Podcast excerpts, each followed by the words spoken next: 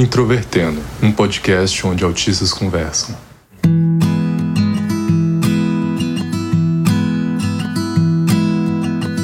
Um olá para você que ouve o podcast Introvertendo, que é o principal podcast sobre autismo do Brasil. Meu nome é Thiago Abreu, sou jornalista, host deste podcast e para fechar esse ciclo do primeiro semestre de 2021, nós aqui do Introvertendo estamos lançando um conteúdo especial. Esse episódio de hoje é parte de uma palestra, uma roda de conversa, na verdade, que eu dei junto com William Timura e a Andrea Werner num simpósio de autismo da Universidade Federal de São João del Rei, em Minas Gerais. Essa live foi muito legal, a gente falou muito sobre ativismo, sobre a história do Introvertendo, sobre a nossa relação enquanto autistas. A Andrea falou um pouco sobre o trabalho dela também. E foi uma conversa tão legal, tão legal, que eu decidi guardar o material junto com o William e a gente resolveu lançar agora. Esse evento tá disponível para ser assistido de forma completa no YouTube. O link tá na descrição ali do nosso site do Introvertendo, introvertendo.com.br. Mas aqui você ouve as melhores partes, os melhores momentos com uma edição, com áudio melhor, igualzinho da mais ou menos, né, da forma como a gente fez naquela palestra sobre autismo e ensino superior que saiu no início deste ano de 2021. É isso, pessoal. Queria agradecer bastante a todo mundo que tem acompanhado o Introvertendo em 2021. Nós vamos ter um mês de descanso, porque esse ano tem sido realmente muito tenso, muito complicado, mas a gente volta em agosto e com força total, espero eu. Beleza, pessoal? Fiquem aí com o conteúdo dessa palestra. Falou! É um prazer estar aqui com vocês. Eu já me sinto super à vontade com esses rapazes. O William eu não vi há um tempinho, mas o Thiago, de vez em quando, a gente está se esbarrando por aí, né, Thiago? Pelo menos todo dia no, no Twitter. É, eu sou, Sim. acho que já fui bem apresentada aqui, mas além de tudo, eu sou uma mulher neurodivergente. Eu não sou autista, mas eu tenho transtorno de déficit de atenção com hiperatividade. Só pelo barulhinho da minha cadeira mexendo aqui já dá para perceber. É, quando você conhece um autista, você começa a ver na família, assim, você entende por que, que tem um autista, né? Tem questões genéticas aí que depois a gente começa a entender. Nunca a família é uma família de, de pessoas neurotípicas, né? Então, estou eu aqui uma pessoa também neurodivergente. Eu vou ler aqui da minha colinha, gente, do Tiago, porque é, os dois têm um currículo muito bacana, então eu vou apresentar os dois, eles vão falar um oi, aí depois a gente vai começar. É, eles têm uma palavrinha muito bacana para falar sobre protagonismo autista, sobre experiências inclusivas, podcast, canal do YouTube, e aí depois a gente vai o bate-papo. O Tiago é jornalista, meu colega, pela Universidade Federal de Goiás, é técnico em informática para a internet pelo Instituto Federal de Goiás, é escritor, também meu colega escritor. Lançou em 2019 o livro reportagem Histórias de Paratinga. É autista, é ativista, é integrante do Introvertendo, que é, é um podcast muito bacana que está sendo muito bem recomendado por aí. Que é um podcast no qual os autistas conversam com outros autistas, outros convidados, sobre temas interessantes. Oi, Tiago, fala um oi aí para as pessoas. Já tem muita gente aí nos comentários, pelo que eu vi. Olá, André, eu já tô ficando vermelho.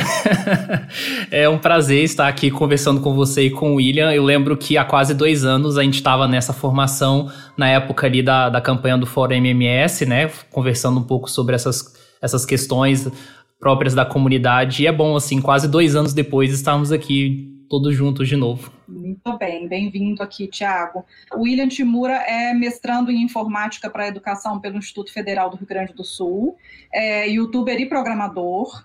Ele pesquisa como aplicativos e jogos podem contribuir para a avaliação e aprendizagem de crianças com autismo. E ele recebeu o diagnóstico de síndrome de Asperger, né, que é o que a gente chama de autismo leve hoje em dia.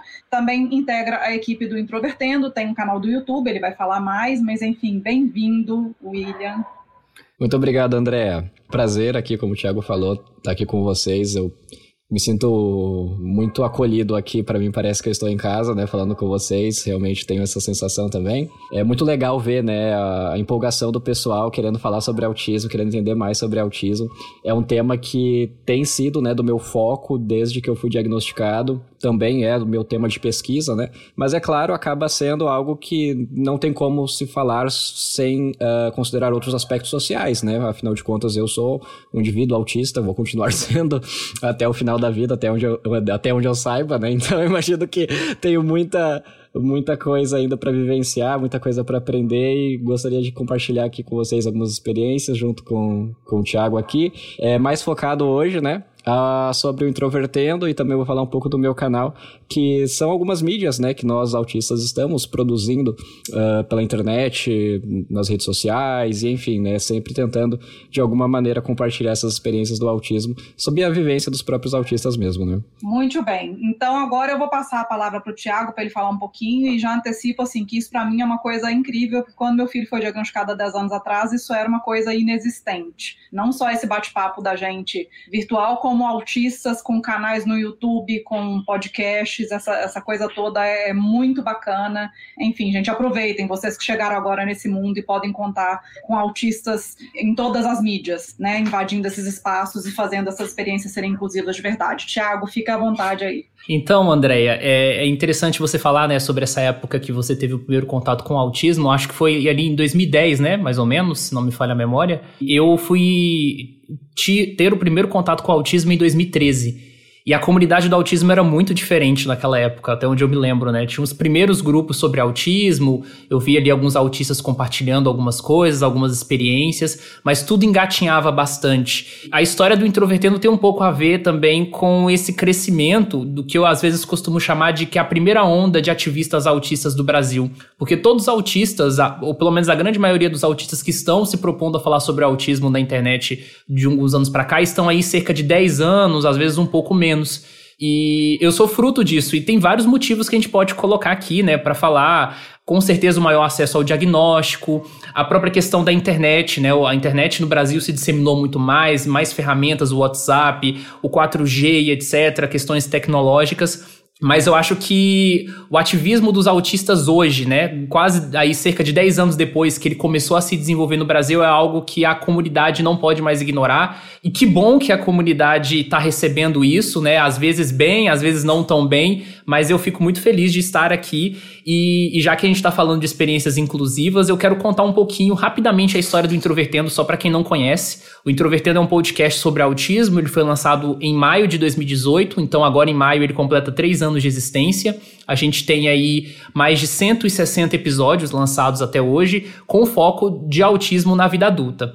O, o, o nascer do Introvertendo foi na universidade, quando eu estudava graduação em jornalismo ali na UFG. Eu procurei por outros autistas na universidade porque eu tinha um diagnóstico recente, não conhecia ninguém que tinha o mesmo diagnóstico e aí eu conheci uma psicóloga que tinha o atendimento, né, de um estudante da medicina que também era autista. E aí entre eu, ele e ela, ela decidiu, vamos montar um grupo. Esse grupo foi juntando várias pessoas de vários cursos. A gente ia para esse ambiente da terapia, mas era tudo menos a terapia. A gente conversava sobre trocentas outras coisas. E aí eu comecei a perceber que a gente conversava coisas muito diferentes que as outras pessoas conversavam. E eu falei, seria legal, né, transportar isso para o diálogo. Porque assim, é, o ativismo dos autistas começou muito com criação de conteúdo. Então eu conhecia blogs de autistas, canais no YouTube, mas eram produções individuais. E aí eu ficava pensando, né? Se um dos critérios diagnósticos do autismo é a dificuldade de interação social, é muitas vezes a dificuldade de fazer parte de grupos, né? De compartilhar essas experiências, que legal seria se tivesse um projeto coletivo de autistas. Então foi mais ou menos assim como o Introvertendo nasceu. Ele nasceu entre os estudantes da UFG, mas à medida que eu fui conhecendo também outros autistas em outros lugares do Brasil, incluindo o próprio William, a gente foi expandindo. E hoje o Introvertendo tem gente das cinco regiões do Brasil. Além de mim, do William, tem mais oito autistas. Então é muita gente aí que é um trabalho feito sobre muitas mãos, muitos braços. É bem legal essa história do, do podcast Introvertendo, né? Até onde eu saiba, né? Não, não vejo nenhum, nenhum, Não sei da existência de nenhum outro projeto assim que consiga durar tanto tempo, né? Quanto o, o, Introvertendo. E eu acho que uma das coisas bem bacanas é justamente ser um espaço que a gente discute muita coisa, né, Tiago? A gente fala sobre muitos assuntos. Inclusive, eu fui ser o integrante né, do, do podcast. É, meio que por acaso, digamos assim, porque eu e o Thiago a gente acabou se cruzando, né, pela internet. Eu acabei criando o, o meu canal do, do YouTube na época e por conta, né, de ser um... A gente está falando de uma esfera na, na internet que ainda era é, pouquíssimo apropriada, vamos dizer assim, né, pelo, pelos autistas, ainda é, na verdade, na minha opinião, mas hoje um pouquinho melhor em comparação a dois anos atrás, né, quando eu criei o meu canal. E inevitavelmente você conhece essas pessoas, né? Inevitavelmente você, em algum ponto da história, você, vocês convergem em algumas ideias, em algumas até em alguns movimentos, né, como o Thiago bem citou, a questão do MMS, que foi um, uma fake news ainda que a gente luta contra até hoje, né, e outras uh, questões que, que sempre ameaçam os direitos dos autistas e, outras, e outros temas polêmicos, né, então a gente sempre é, inevitavelmente a gente acaba se encontrando no meio dessa trajetória e com o Thiago não foi diferente. Eu tive esse convite, eu tive essa oportunidade para gravar ali junto com vocês.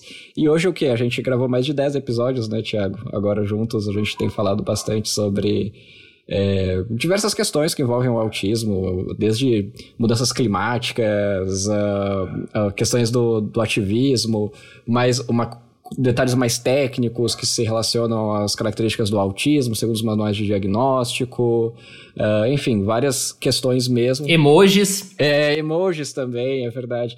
Quem não sabe aí, no, né, que está assistindo a gente, tem toda uma questão aí de autistas uh, possivelmente terem interpretações atípicas ou até alguns têm até uma dificuldade de interpretar os emojis e usar eles de uma forma que as pessoas comumente entendem, né? E, podem os autistas podem interpretar os emojis de uma forma um pouco diferente. Então a gente tem um episódio que fez muito sucesso, né, Thiago, que a gente fala sobre os problemas dos emojis uh, entre os autistas. E, enfim, são papos muito, muito descontraídos que eu, que eu acabo gostando bastante de, de falar sobre. Eu convido vocês também a conhecerem lá o, o Introvertendo e conhecerem o meu canal também. Eu imagino que muita gente que está aqui no, no chat já, já conhece, né? Queria ressaltar que vale a pena, pelo menos assim, é claro que não dá para escutar todos, porque assim, o Thiago tem um, uma linha de produção assim, né, de podcast. Eu nunca vi uma pessoa tão boa em manter uma produção assim de conteúdo. Eu tô com o meu canal há dois anos e assim, tenho que ter períodos de pausa, tenho que ter assim, nossa, não dá mais, tem que dar um descansado. Mas o Thiago não, ele consegue manter a, a produção assim fiel, várias estratégias para manter isso. Então, é claro que não dá para assistir todos, mas pelo menos um ou dois ali seleciona pelos assuntos e, e ouvem que, que vai dar muito bom, vai dar certo. eu estava pensando aqui, né, voltando àquele assunto que realmente quando meu filho teve diagnóstico em 2010, não existia isso. E aí, quando começaram a aparecer, quando apareceu um, dois autistas falando assim no Facebook, tinha uma baita desconfiança de ver, peraí, peraí, peraí, tá esquisito, será que essa pessoa é autista mesmo? E, inclusive, apareceu uma época, há, alguns anos atrás, apareceu uma pessoa que estava dando golpe mesmo. Ela não era autista, ela fingia que era autista e não era. A gente descobriu, foi uma coisa horrorosa. Então, é, as mães ficaram muito desconfiadas, né? Mas eu queria que vocês falassem um pouquinho de como que é essa relação, porque assim como nos outros, na maioria dos outros ativismos, né, da deficiência intelectual, da síndrome de Down, começou como uma coisa que veio dos pais e aí depois passou para o protagonismo das próprias pessoas com síndrome de Down, com deficiência intelectual e as pessoas é, autistas, né? É o que está acontecendo aqui no Brasil agora. E a gente sabe que a relação nem sempre é harmônica, para mim, em geral, é harmônica, sim. Assim, não só. Eu tenho muitos amigos autistas, amigas autistas. No instituto, a gente tem. Quando a gente formou o instituto em janeiro, a gente tinha, e eu já sabia, duas diretoras autistas. Agora a gente tem três, porque uma não sabia, mas acabou de ser diagnosticada. Oh, legal. Então, assim, a gente está cheio da neurodiversidade lá na diretoria do instituto. Então, tem, é, eu tenho essa relação muito harmônica e, na verdade, eu aprendo muito sobre o meu filho ouvindo é, autistas, adultos, né? E eu queria entender de vocês, é, através dos canais de vocês, né, que vocês são ouvidos e vistos por muita gente e por muitos pais e mães, como que é essa troca e essa relação? Então, Andréia, é muito legal você falar sobre essa questão da desconfiança, porque assim, o William até sabe, eu sou apaixonado por estudar a história do autismo. Eu já li, assim, vários livros e, e tô sempre buscando atrás coisas, assim, porque eu me sinto confortável, a minha forma de funcionar. Quando eu me interesso por um tema, eu gosto de entender o marco histórico para saber onde que eu estou na história, assim, de, de, o que, que os antepassados fizeram para eu poder entender o que, que a gente está fazendo hoje, né? O que, que isso reflete. E uma vez eu li que quando a Temple Grandin escreveu o seu primeiro livro ali, em 1986 ela precisou de um prefácio, se não me engano, do Bernard Rimland, talvez eu esteja me confundindo, mas eu acho que teve um prefácio assim, né, de algum profissional, acho que foi dele, para ser validada assim, para as pessoas não terem a desconfiança. Então, a, a, comunidade do autismo, não só nacional como internacional, sempre teve essa coisa assim das pessoas olharem com uma certa desconfiança. Alguns autistas conseguiram conquistar a confiança mais facilmente, mas outros não, e tudo isso depende de questões de contexto e etc. Eu percebo que, como a gente teve um, um, um gap, principalmente tecnológico no Brasil, e isso também tem um pouco a ver com a questão do diagnóstico, esse ativismo foi mais tardio, né? Mas, por exemplo, desde a década de 90, em alguns outros países, alguns autistas já começavam a participar de fóruns, de comunidades online, né? Já se tinha aquela suspeita de que o autismo não era aquela coisa tão limitada quanto se pensava e que uma nova categoria de transtorno do espectro do autismo poderia surgir a partir daí, né? Já se falava sobre síndrome de Asperger etc. E é daí que vem o conceito de neurodiversidade, né? Vem exatamente por uma socióloga australiana chamada Jerry Singer, que é muito curioso. E eu acho que neurodiversidade é um conceito tão mal entendido na comunidade do autismo, né? Porque a Jerry, por exemplo, ela tem um, ela cunha a expressão neurodiversidade porque ela tem uma filha que ela suspeita ser autista, e a mãe dela também tinha os mesmos traços que a filha dela apresentava. Então ela via essa questão geracional do autismo, e foi aí que ela começou a pensar um pouco essa nova categoria de deficiência, digamos assim, que já não cabia na deficiência física, na deficiência é, psiquiátrica, né, como ela chamava antes, e então ela começa a pensar a, a, expressão neurodiversidade. Só que isso só chega no Brasil na década de 2000 e pelos autistas de lá para cá, né? E aí você falou sobre essa questão, por exemplo, da desconfiança, infelizmente é algo que ocorre mas, por exemplo, no meu caso, né, que comecei a fazer podcast em 2018 e eu já tinha um tempo ali conversando com outras pessoas, até que eu não tive tanta resistência, sabe? De vez em quando aparece, chegam uns e-mails falando assim: ah, eu não acho que você seja autista. E aí eu tenho todo o histórico, né? Eu já passei por dois profissionais diferentes, em diferentes contextos, que já me atribuíram diagnóstico, mas eu penso que essa resistência está diminuindo, né, daqui a uns tempos. Eu acho que a gente está chegando num contexto de que a influência autista dentro da comunidade da produção de conteúdo é tão grande que acho que as pessoas começam a pensar duas vezes antes de falar uma coisa ou outra, né? Mas eu acho que tudo isso vem com contribuições de muita gente, né? Na, nos últimos 10 anos, vários autistas publicaram livros falando sobre a sua experiência com diagnóstico tardio. É, vários autistas começaram a fazer blogs, vários autistas começaram a fazer canais no YouTube. Então, acho que isso começou a, a, a, gerar um certo impacto na comunidade que hoje faz com que as pessoas tenham menos preconceito. E tem uma coisa que eu acho que tá faltando as pessoas comentarem mais, mas que eu acho que vai ficar muito visível nessa década, é que, para mim, a nova marca do futuro da comunidade do autismo são os pais e mães de autistas que estão se descobrindo autistas também, né? Inclusive, você falou do, do, do Lagarta, né? Então, assim, eu acho que é isso que vai mostrar para as pessoas o quanto que a neurodiversidade era um conceito à frente do seu tempo, porque a Jury já via isso na década de 90, e agora a gente está começando a ver isso no Brasil agora. É nada mais coerente, né? A gente eh, fala muito sobre a, a questão do, das influências né, é, genéticas do autismo, a gente entende né, uma, como uma condição hereditária, mas ao mesmo tempo onde estão esses pais e essas mães, né? Em comparação à quantidade de, felizmente, né, um, um aumento de diagnóstico que a gente está tendo agora, Claro que isso se atribui a também conscientização, né, a também atualização no manual, nos manuais de diagnóstico e instrumentos mais sensíveis, né, para a gente conseguir identificar o, o, autismo. E eu fico pensando aqui, né, que pensando lá no, no, na versão 10 do CID, que a gente tem síndrome de Asperger há um bom tempo, na verdade, né? Só que aqui, até hoje, quando a gente fala sobre síndrome de Asperger para pessoas da, da saúde, muitas vezes, para pessoas ainda assim tem um, uma certa, né? Eu, eu entendo que muitas vezes quando eu falo esse termo, a pessoa ela pode listar algumas características, ela pode conseguir ter uma, uma imagem assim, né, de um, de um livro talvez que ela que ela leu ali na, durante a faculdade, mas que ao mesmo tempo é muito difícil ainda hoje de pessoas assim, ah, síndrome de Asperger, eu tenho um amigo que é. Ah, eu tenho um, um, um, colega. Ah, não, já estudei com. Ah, sabe, não tenho. Parece que é uma coisa ainda de muito outro, outro mundo, assim, sabe? E aí, tanto é que isso contribui para aquele estereótipo do ah, o autista fica no mundinho dele e tal, e etc.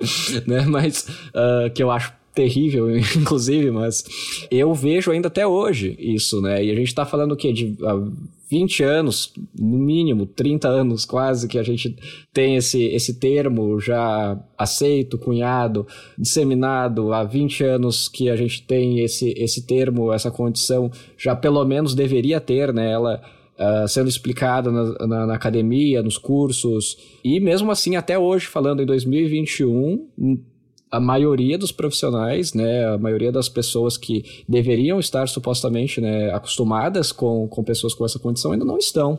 Né? Então, é claro, não estou falando aqui que é necessariamente culpa do, do, dos profissionais, é muito além do que isso, né? É muito relacionado também com o movimento de conscientização do autismo, que infelizmente tem ganhado mais força agora também é muito relacionado justamente à validação desses autistas que agora, só agora, nos últimos anos, começaram a criar conteúdo. E tanto é que parece uma coisa tão estranha, né? Como o André falou, que é tipo assim, poxa, mas autista pode falar, né? Autista pode criar conteúdo. Autista, não, não deve ser, né? Eu mesmo fui desdiagnosticado de autismo umas quatro vezes já online, né? dá, algumas pessoas se dão um trabalho de, de até mandar o CRP, o CRM, assim, né? Na, na, na live, como... É claro, eu, eu entendo, né? Entendo que isso é reflexo de como o Thiago falou, né, quando a gente vai ver o histórico de, de, toda a questão, né, que envolve o autismo, realmente a gente vê muitos, muitas falhas ainda, muitas lacunas, é, que a gente está engatinhando nisso agora, né. Temos que nos situar nessa posição de que, infelizmente, a gente ainda está num cenário muito precário de conscientização agora. Então, a quem se expõe na internet, infelizmente, nesse momento, é, vai ter que lidar com isso, infelizmente, né? Mas felizmente, por outro lado, como o Thiago também citou, o ativismo do autismo tem ganhado mais força, essa questão da validação, né, enquanto sujeito autista, também tem se tornado mais nítido, né, nas redes. Uh, o movimento da neurodiversidade também vem com essa, com essa bandeira e traz, uh, contribui justamente para uma segurança mesmo, né? Eu falo segurança aqui no sentido literal da palavra mesmo, porque imagina só o quão intimidador pode ser, né? Uma pessoa que é autista, uma, é, que recebeu o diagnóstico, que muitas vezes ela não tem segurança sobre sua própria condição, a princípio ela tem né, uma repulsa até, que isso pode acontecer, né? Porque afinal de contas Uh, você tem uma sociedade inteira, você tem um, um, é, um, uma equipe de profissionais inteira que, que fala baixinho quando fala sobre autismo, que fala assim, ai, mas. Ah, você tem esse probleminha aí, mas assim, você tem outras qualidades também. E aí você é dito dessa forma. E aí, como você vai gostar da sua própria condição, né? Quando te apresentam ela dessa maneira. Pensando numa pessoa que passa por todo esse processo e que fi finalmente ela tem a segurança, tem a um, uma validação mínima para chegar e falar assim: olha, eu vou falar sobre uma experiência na internet. E aí a primeira coisa que ela ouve de, de outros profissionais que supostamente seriam pessoas né, que, que poderiam é, contribuir ou apoiar ela seria: não, mas isso não é autismo. Tem picaretagem em todo canto da internet, infelizmente isso pode acontecer de fato. Não estou dizendo que que é só um lado, né? Mas ao mesmo tempo, pelo lado do ativismo do autismo, né, dos autistas é, protagonizando esse movimento, ainda assim a gente Uh, tem ganhado mais força agora, mas na minha compreensão a gente ainda está muito longe é, do ideal, né? E espero que a cada ano que, que passe tenha mais podcasts, tenham mais canais, tenham mais uh, uh, vias né, de comunicação e disseminação para contribuir com essa, com essa validação que a gente ainda precisa, que ainda é bem baixa, na verdade, né, em, em comparação ao que, eu, ao que eu diria como cenário ideal. Então, assim, até a própria comunidade médica ainda tem essa imagem muito é, engessada, né, antiga, e não entende muito a questão do espectro, e basta a gente dar uma caminhada pelos autistas ativistas que a gente tem atualmente na internet para entender a dimensão desse espectro. Então, para quem segue, por exemplo, a Carol Souza, que é uma autista que escreve lindamente, você vê os textões que ela escreve, mas na hora que ela vai gravar um vídeo, ela tem extrema dificuldade. Ela para formar frases, ela tem extrema dificuldade. Então, nem parece a mesma pessoa que está escrevendo. Então, isso é o espectro do autismo.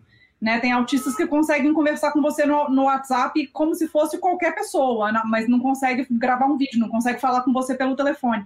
Então é isso, a compreensão de que é um espectro também eu acho que está vindo muito justamente por causa dos autistas que estão tendo coragem de se expor, de ir para o Twitter, de ir para o YouTube, de ir para para o Facebook e se mostrarem dessa forma. Com certeza, Andréia. Inclusive, né, esse seu exemplo é muito interessante porque existem coisas na, na vida social que as pessoas interpretam como se fossem coisas mais simples do que outras. Vou, vou talvez explicar isso de uma forma mais concreta. Uma pessoa autista que consegue fazer um mestrado e um doutorado as pessoas vão partir do pressuposto, já que ela consegue fazer o mestrado e doutorado, que são etapas difíceis da vida, né, que a, não a maioria das pessoas fazem, ela vai conseguir fazer todas as funções domésticas da casa sem dificuldade. Que ela vai sair de casa e vai lembrar de levar os documentos, que ela vai conseguir iniciar uma conversa, finalizar. Então eu imagino que, principalmente para autistas que têm uma certa autonomia em algumas atividades, mas não têm autonomia em outras, esse julgamento da sociedade é muito forte e muito doloroso, né? E eu acho que os autistas que estão se propondo a falar sobre autismo na internet conseguem trazer essa essa, essa parte fina e, e, e, essas nuances do espectro do autismo que são muito difíceis das pessoas ent entenderem de uma forma automática, né? Poderia dizer assim. Inclusive, tem muitas temáticas que a gente discute na comunidade do autismo e que só começaram a ser discutidas de alguns anos para cá porque os autistas começaram a levantar esses temas porque não era muito comum entre familiares, entre profissionais. Isso é normal porque muitas vezes a prioridade ali está no básico, né? É de saber como acessa o diagnóstico, etc. Mas autistas, por exemplo, começaram a introduzir a discussão sobre autismo em mulheres, que foi uma discussão que hoje em dia é geral na comunidade, mas eu acho que ela começou principalmente por causa né, das mulheres autistas. A gente começou a discutir de uns tempos, de uns tempos para cá a questão da sexualidade, que não era um tema muito discutido.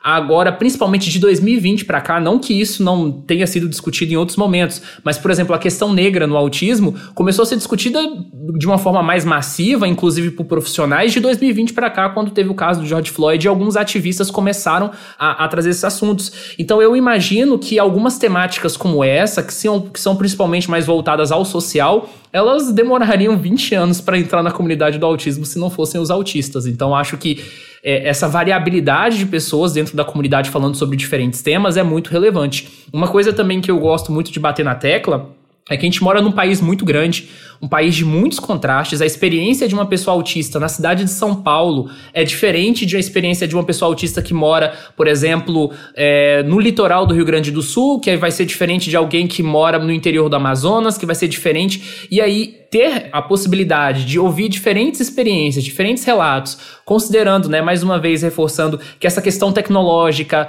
está cada vez mais chegando para as pessoas, pelo menos um WhatsApp ali, um Facebook, etc.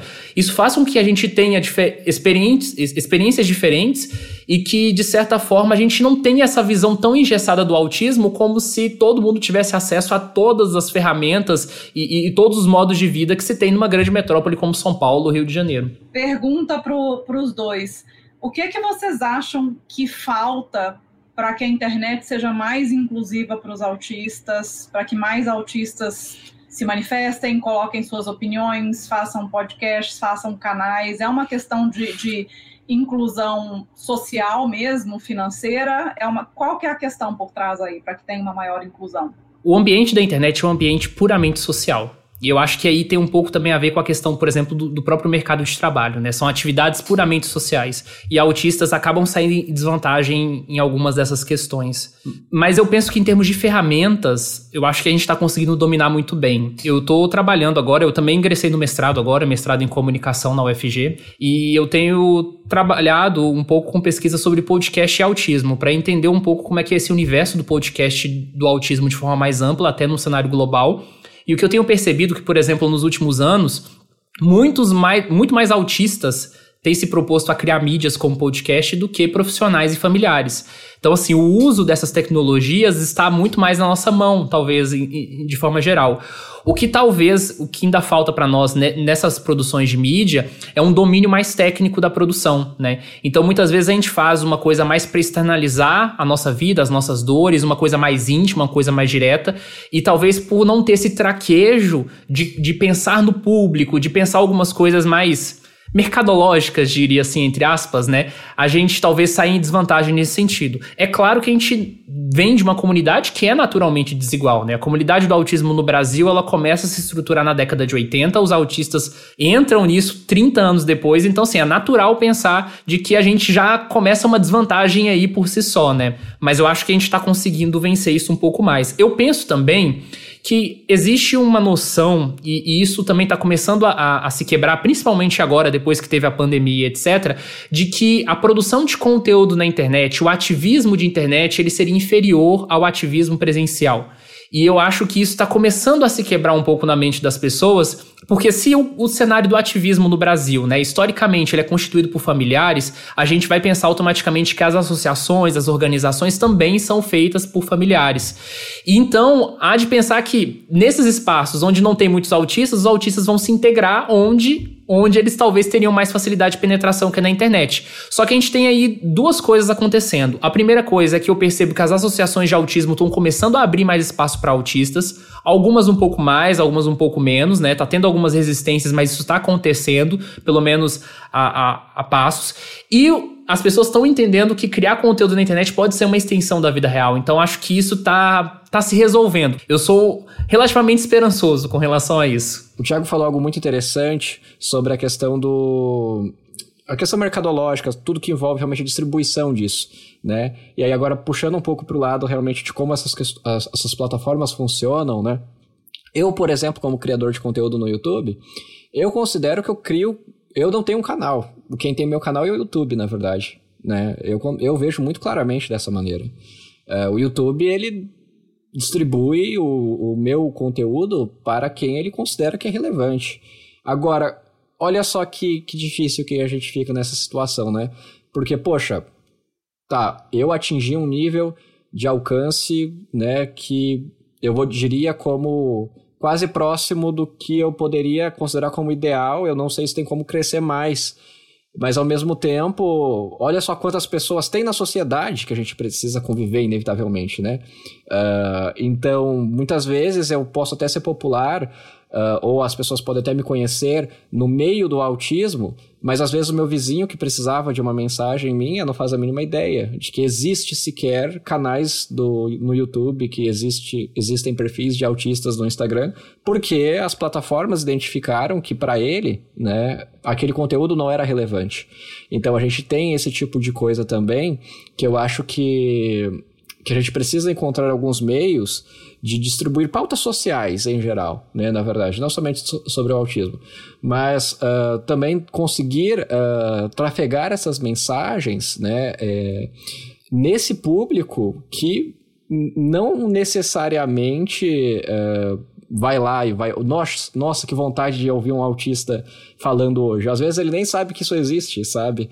Então a gente precisa de formas de distribuir essas mensagens também para essas pessoas, né? E convidar elas a, a, a, observar um pouco mais de perto a nossa realidade. E tudo isso, né, inevitavelmente envolve muitas questões mercadológicas, né? Envolve muitas questões de estar posicionado em ambientes estratégicos, né? Para, pelo menos, é claro, é, é, é claro que é inviável de se falar sobre autismo é, todos os dias do, do ano, porque tem várias outras pautas que são muito, muito importantes também, né, de serem discutidas, mas que pelo menos que a gente, que, que haja algumas datas, né, mais específicas, como no caso o 2 de abril, ou, e outras datas importantes, né, da, é, os, o, o dia das PCDs, por exemplo, né, que a gente consegue trafegar essas mensagens para quem realmente precisa ouvir elas, né, então eu penso muito de, nesse aspecto também, né, nessa perspectiva de uh, distribuir mensagens para quem muitas vezes nem sequer faz ideia do que é autismo. Não, você trouxe uma perspectiva super interessante mesmo, porque o, o algoritmo das redes sociais, ele tende a ficar mostrando para as pessoas só aquilo que elas já curtem, né? Só coisas similares ao que elas já curtem. Então, se a pessoa não se interessa por nada parecido com isso, isso nunca vai aparecer no feed da pessoa, né? Então, como que a gente quebra esse esse ciclo, né? Acho que talvez eh, a melhor forma seja aparições em canais nada a ver, né, como convidado, você em algum canal nada a ver com alguém que você fez amizade, alguma coisa assim. Eu estava até pensando pelo lado político, né? Teve, teve campanhas políticas que fizeram isso. Teve gente da esquerda aparecendo em canal político que era meio que até conhecido mais por pessoas da direita e tudo. Na época do Poulos, aqui em São Paulo, aconteceu isso. Então é, é um jeito de dar uma quebradinha no algoritmo, né? Para dar uma redistribuída aí na, nas coisas. Eu acho que a chave para isso é o pessoal descobrir que autista também não necessariamente fala só sobre autismo, né?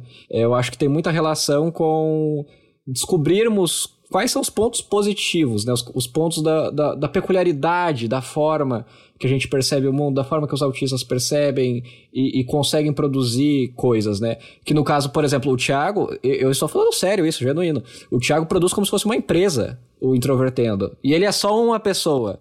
É, é difícil. Eu acho que eu sou a única é pessoa. Dele, William. Exa mas esse é o ponto. Então, é esse que é o ponto, assim. Não é uma coisa comum de você ver, sabe? E eu acho incrível. Porque eu, como criador de conteúdo, né, eu tô vivenciando isso na pele. E também por conta das questões digitais e tal, eu sempre estou no meio digital, eu acabei conhecendo muitas empresas que vira e mexe, tem algum projeto, querem distribuir alguma coisa, né, nas redes sociais e tal, e eu sei a dificuldade que é, né? Esses, hoje, o Thiago foi listar os episódios que eu participei do, do podcast e tem, sei lá, uns 15 números de episódios. E o Thiago sabe, através dos números, ele sabe falar o título de todos. E assim, a gente tá falando de mais de o quê? É cento e, cento e quantos, Thiago? 160? 163 publicados e 169 na fila para lançar tem até os 60, 169. então, e assim, eu acho isso uma, uma coisa... Uh, e isso é uma, uma peculiaridade que a gente sabe, né? Que tá muito relacionada ao autismo, né? Eu, por exemplo, quando eu era criança, criança eu não sei quantos anos eu teria, eu acho que teria menos de 4 anos até, uma memória muito antiga que o meu pai é, é ourives, né? E ele trabalha com, com joias e pedras preciosas, etc. O meu primeiro hiperfoco que eu me lembro foi pedras semi-preciosas. Eu sabia o nome de todas, a escala de dureza, é, enfim, várias outras, outras características dessas pedras, sabe? E isso, querendo ou não, é uma coisa que, que transpondo né, habilidades hoje em dia, uh, na vida adulta, eu sei que essa essa questão, essa, essa peculiaridade que está muito associada ao autismo, também me traz vantagens, também me traz, não necessariamente vou dizer vantagens, mas dizer uh, produções uh, atípicas, vou dizer produções específicas, produções diferentes e que são muito curiosas, que são muito legais e que podem ser consumidas por qualquer pessoa que seja, né? PCD ou não, autista ou não. E enfim, eu acho que a chave para a gente aparecer nesses lugares nada a ver, digamos assim, a gente pensar nessas estratégias para a gente se posicionar em, em lugares para a gente mostrar uh, o autismo além do, de algo ah, autismo patologia, ai, tadinho, né, do autista e etc. Mostrar essa, essa outra questão do autismo, a questão que também está associado muito a, a, uma visão peculiar de mundo, que está muito associado a criações atípicas e específicas que, poxa, acaba sendo bom, acaba sendo legal, acaba sendo incrível, impressionante muitas vezes, ou que não seja necessariamente impressionante, ai meu Deus, fez sucesso, fez dinheiro, número de seguidores, mas que é peculiar, que é uma outra visão, uma outra interpretação das coisas. E eu acho que falta ainda a sociedade aprender isso, sabe? Uh, contemplar obras, contemplar produções de autistas, entender o que há de específico, o que há de elegante, o que há de peculiar nessa outra visão de mundo. Eu, sinceramente, no momento que eu, que eu não tinha parado para pensar nisso até o momento que eu começo a ir para congressos, e começo a ver, por exemplo, artistas autistas, né? né? A Letícia, por exemplo, Letícia Soares, eu acho incrível o canal dela né? E assim, são vídeos curtinhos que alguém poderia, ah, é um autista, um autista fazendo o, vídeo tal, mas é, é, incrível, né? E eu não tinha parado para notar o quanto era incrível até eu ir nesses eventos, nesses congressos e ver. Só que qual que é o problema? Que nesses congressos só tá o pessoal da esfera do autismo poxa, eu não consigo imaginar que essas obras também não poderiam ser apreciadas por pessoas que estão fora dessa esfera, sabe? E eu acho que a gente ainda precisa distribuir isso. Eu acho que a gente ainda. Acho que a chave tá aí, sabe? Fico sempre pensando nisso. Um evento sobre autismo que não é para pessoas da comunidade do autismo. Um evento sobre autismo que é para outras pessoas, né? Convidar, fazer essa ponte. Eu acho que aí tá a estratégia. É, eu vi essa discussão muito no movimento negro ano passado deu um baita do que procó na época do Dia da Consciência Negra, porque algumas emissoras não colocaram pessoas negras para falar sobre o Dia da Consciência Negra. Aí depois começou uma discussão de que pessoas negras também são intelectuais, etc., e deveriam ser chamadas para falar de coisas além do racismo. Então, existem pessoas negras que são sociólogas, que são médicos, infectologistas, historiadores, etc, etc. E eles estavam ficando meio nervosos de ser chamados em canais de televisão só para falar sobre racismo. Vocês acham que no, no movimento do autismo, vocês já passaram da fase de chamem autistas para falar em congressos, etc., é, sobre autismo?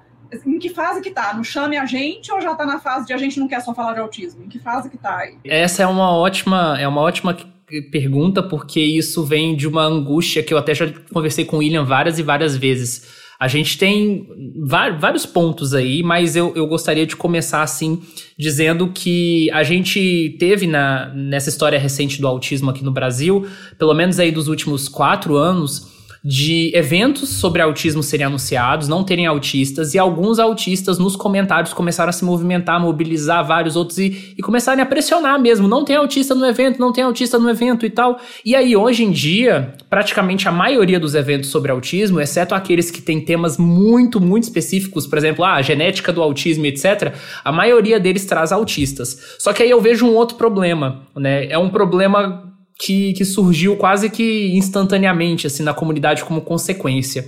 As organizações começaram a pensar: bom, a gente tem que trazer autistas, então vamos chamar um autista e esse autista vai falar da experiência dele em como, como ser autista. E só, sabe? Então isso acabou criando um outro problema dentro da comunidade, porque a gente tem autistas com diferentes formações. Eu penso que a maioria dos temas, né, voltados ao autismo hoje, a gente consegue ter autistas que tenham um conhecimento, um domínio técnico sobre o tema, e eu acho que é muito perigoso e muito triste você chamar um autista para falar no evento só porque ele é autista. Eu já passei por algumas experiências muito desagradáveis, Andréia, de estar no evento sobre autismo e me sentir tão desconfortável de sair do evento querer chorar, assim, porque o ambiente, assim, parecia que duas coisas, né? Primeira coisa, eu fui chamado só por ser autista, e segundo lugar, na hora que eu tava falando, ninguém tava se importando, porque parece que a organização colocou ali um autista só para ninguém reclamar, e o público-alvo do evento não se interessa pela fala. Então, é, é, eu, eu senti o meu tempo desperdiçado e eu me senti ao mesmo tempo é, invalidado. Então, eu penso que isso não está sendo ainda muito discutido dentro da comunidade do autismo, mas é algo para se pensar, né? Eu acho que é algo importante, assim, porque a gente tem muita gente que pode dar contribuições legais na comunidade do autismo, né? A gente tem autistas em todas as fases da idade, nós temos autistas em diferentes áreas do conhecimento. Eu penso que a gente pode ter algumas estratégias para evitar isso. Eu penso que as próprias organizações do, é, de autismo poderiam começar a pensar nisso, no sentido de que, como autistas têm uma é, o autismo né, é uma deficiência que tem características que se manifestam dentro do meio social, com a dificuldade de interação social, é normal pensar que autistas vão ter dificuldades naquilo que a gente chama de networking. Então, assim, a comunidade do autismo é muito isso, né? Você vai chamando, às vezes, para um evento ou outro, pessoas que você conhece, pessoas que você já tiveram contato. Então, às vezes, tem um autista que tem um conhecimento absurdo sobre um tema, mas não tem um círculo social, não tem muitas pessoas que conhecem. Então, como acessar isso? Então, acho que as organizações poderiam começar a pensar nisso também, nesse sentido, né? Eu acho que isso faz parte de um amadurecimento da comunidade que a gente ainda não tem.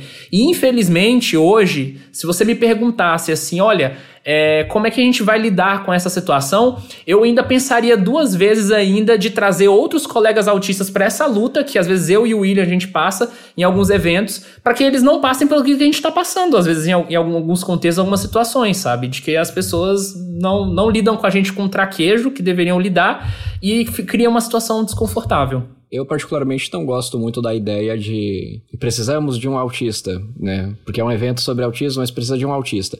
Aí o, organiza o organizador muitas vezes não, não sabe quem convidar, não, não, não, não conhece tal etc. Aí vem aquela questão do networking, né? E aí começa errado por aí, né? Na verdade. Olha que curioso.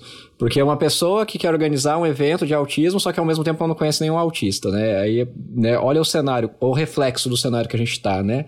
Mas tudo bem, aí vamos supor que essa pessoa se esforça tal e etc. Ah, eu conheço um, conheço outro, conheço tal. Aí só tem aquela opção para aquela pessoa. Porque ela tá naquela, naquele viés de assim, ah, meu Deus, eu preciso de um autista aqui, vamos chamar ele.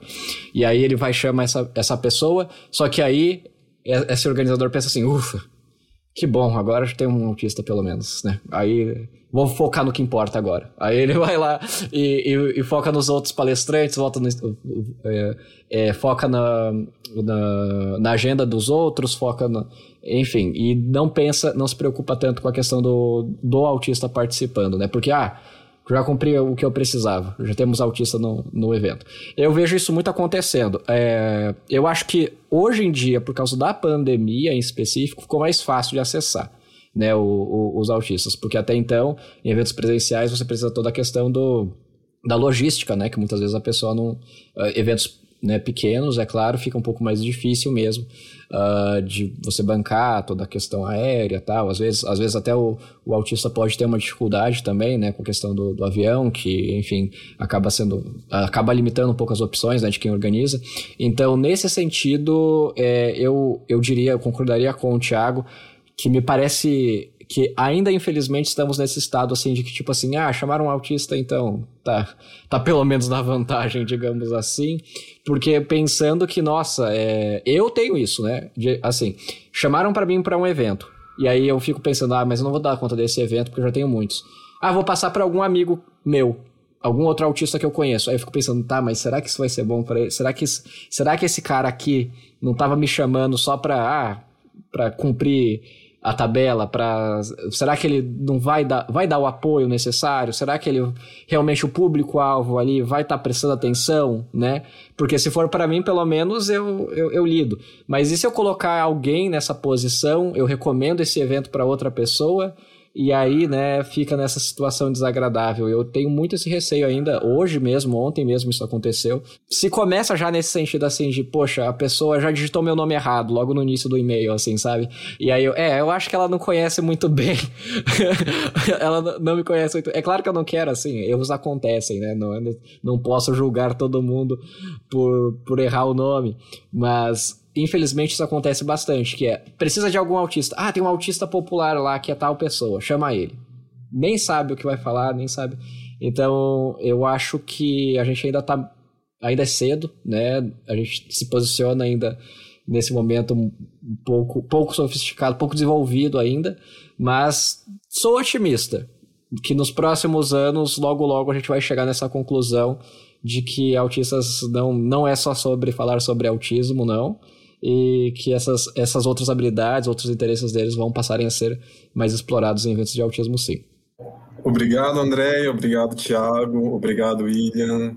É, foi sensacional escutá-los, um prazer assim inenarrável. Estamos aí juntos né, nessa luta para em prol da construção de uma sociedade que seja menos capacitista. É isso, muito obrigado, boa noite a todos e até a próxima.